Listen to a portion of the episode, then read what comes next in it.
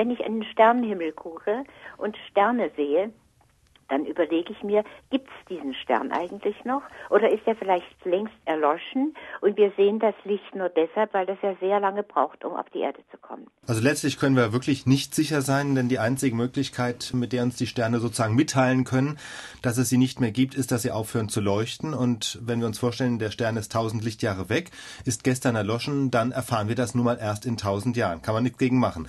Es gibt aber ein paar Möglichkeiten, um zumindest die Wahrscheinlichkeit abzuschätzen. Also zum zum Beispiel kann man vermuten, dass die allermeisten Sterne, die wir in der näheren Umgebung sehen, damit meine ich jetzt die Milchstraße, dass die im Moment noch existieren. Warum?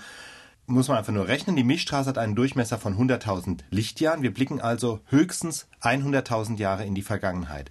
Klingt erstmal viel, ist aber nur ein Bruchteil der Zeit, die diese Sterne überhaupt existieren. Also die meisten Sterne in der Milchstraße existieren seit Milliarden von Jahren.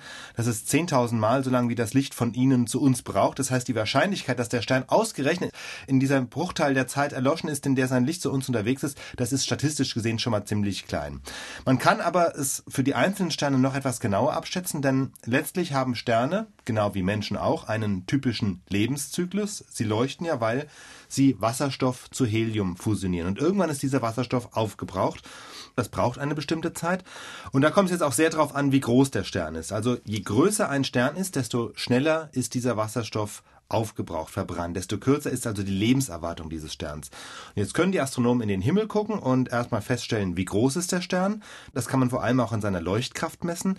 Kleine Sterne haben meist noch viel Zeit vor sich, große Sterne haben ein kurzes Leben, mit ihnen geht es schnell zu Ende. Und wie viel ihrer Lebenszeit schon rum ist, das lässt sich sogar auch ein bisschen an der Farbe des Lichts ablesen. Also wenn das Licht rötlich ist vom Stern, dann ist das Ende des Sterns näher, als wenn er noch hell und bläulich erscheint. Das sind so grobe Anhaltspunkte.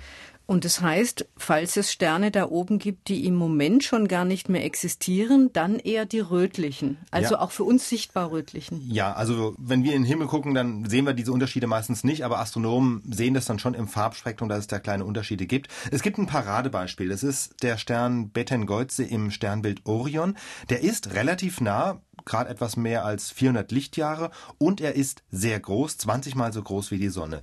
Und die Astronomen stellen sogar fest, dass seine Leuchtkraft seit Jahren nachlässt. Das heißt, sie geben ihm nicht mehr viel Zeit. Was heißt das, nicht mehr viel Zeit? Das heißt, irgendwann so in den nächsten 10.000 bis 20.000 Jahren, sag mal, äh, okay. sollte es mit ihm vorbei sein. Und wie geht das Licht dann einfach aus? Äh, nee, weil der Stern ist so groß, das heißt, er wird sich erstmal zur Supernova aufblasen und dann extrem hell werden.